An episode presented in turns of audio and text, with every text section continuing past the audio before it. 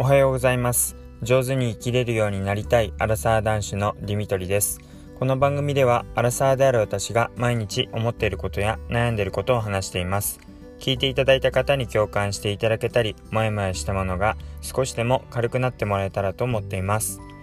おはようございます、えー、金曜日の朝になります、えー、気持ち的には月曜日ですけど、えー金曜日ということで1週間のラストになります。1日行ったらもう土日っていう、えー、かなりうんなんか特別感がある、えー、そんな日になりそうです。まあ、1日だけなんで逆に言うともう本当にやりたいことを今日終えないともう週末になってしまうということではいあのまあ、感覚的に言うと1日だけしかまだ休んでなくて日曜日みたいな感覚っていう方もいるかもしれませんが、え気持ちよく、えー、仕事を終えて土日が迎えられるように、えー、頑張っていきたいなというふうに思います。で、えっ、と昨日あの、お耳に合いましたらっていうドラマが面白いっていうことで話をしました。あの、調べてみたらですね、あの、ま地上波でもまだやってるっていうことで、あの、完結してないみたいですね。全部で12話の予定らしいので、今、えー、Amazon プライムとかだと10話ぐらいまで乗っかって、えー、配信されている状態なので、え、まだ途中までしか見られないっていうような、えそんな状況みたいです。で昨日もあの途中までもう2話分ぐらい、え、読んだんですあ見たんですけどもやっぱりすごい面白いですねあのー、なんか私が見た回はあの大学時代の大学だよななんかで大学時代の、えー、サークルみたいな、え同窓会で、えラジオ研究会で一緒にやっていた女の子との確執とあと、えまあもう一つは会社の中でエースと言われている営業マンの人の、まあ、何が、えー、すごいのかっていうところと、まあ、そのエースにもうまくいかないことはあってででも、えー、頑張っていくっていうようなそんな話でした。まあ、その中にもやっぱり、うん、チェンメシが登場していてあの比較的、まあ、近くにっていうかあ自分家のあそこにあるなーっていう感じであのイメージができる、え、チェーン店だったので、えー、夫婦してドラマを見ながらあ美味しそうだねって行きたいねってことで、えー、チェーンの飯が食べたくなるなっていう感じがします。であの本当に影響されやすいっていうかあのまあよく言うと本当に柔軟と受け取りたいんですがあの配信というかこのお耳に合いましたらっていうドラマを見て本当に美味しそうだなと思って、えー、序盤に登場する松屋の、えー、カレー牛カレーと牛飯が、えー、セットになっているっていうものに、え昨日のお昼行ってきました。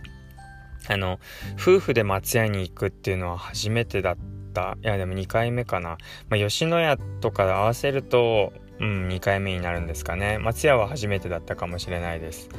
はいに行ってきました。であのー、初めて自分はあのカレー牛を頼んだんですがなかなか今まで松屋でっていうとやっぱり頭の中で牛丼牛飯のイメージになっていたのでカレーは食べるもんじゃないなってここはカレーじゃないなっていうふうに思っていたんですがカレーを食べたら本当にびっくりするぐらい美味しくて本当に何て言うんですかね。結構こう玉ねぎとかお肉とかを、えー、かなりこう繊維になるまで繊維質になるまでこう煮込んだような、えー、すごい甘みのあるで、まあ、けど、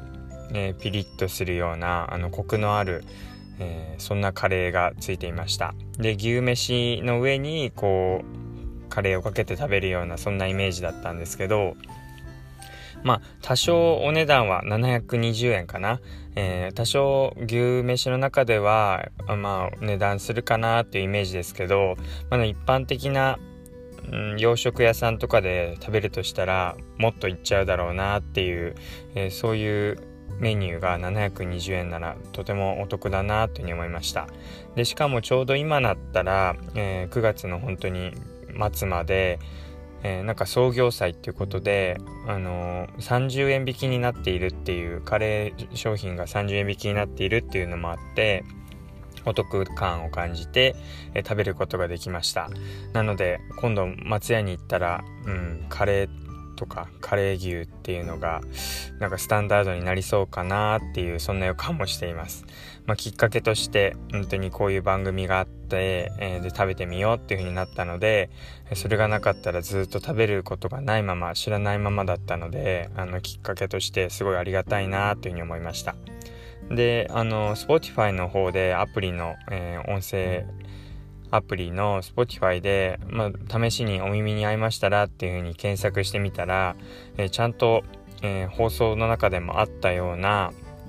その主人公が配信している放送が、えー、Spotify のポッドキャストで存在していてで実際内容も聞けて、まあ、その時にちょうど同じように撮ったんだろうなって思うんですけどなんかそういう細かい部分なんかすごいうんこう視聴者というか、まあ、見つけた側からするとやっぱ嬉しくなるような、えー、そういう工夫とか、えー、なんかギミックっていうんですかねこうくすぐられるようなところがあっていいなっていうふうに思いました。なんか先の方まで行っちゃうとこうネタバレしちゃうようで全部は聞けてないんですけどでもなんか実際こう自分が見ていたドラマの世界と現実世界がつながってるようななんかそんな感覚にとらわれるそういう工夫とかなんか細かいうん。こうこう作成する人がこう凝ったようなものってなんか楽しませてくれるなってことは思いました。なので是非ドラマを見てない方でもあのお耳に合いましたらっていうえポッドキャストがあるのでどんなイメージか、えー、すごいあのイメージがつきやすいと思うので聞いてみていただければと思います。うんそうですね。だからそれがすごい面白いなっていうふうに思ってまた多分チェンメイシーこの週末行くんじゃないかなっていうふうに思うんですがはいあの、まあ、楽しみながら、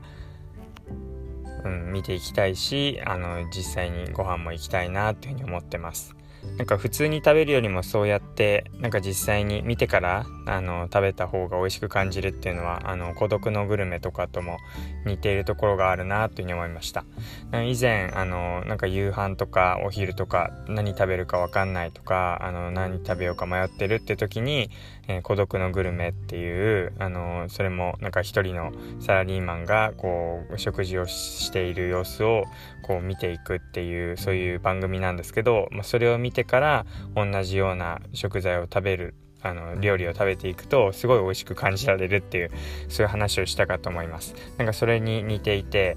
うん、やっぱ自分がああれ食べたいなと思って食べるとすごい美味しく感じるっていうところがあると思うのであのぜひ普通に行く前にあのドラマを見てからあ食べたいなって欲を高めて美味しさをより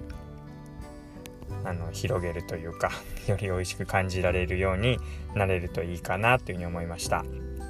はい。ということで、えー、最後まで聞いていただいてありがとうございました。えー、花金ですね、一応。はい。えー、一日頑張っていきましょ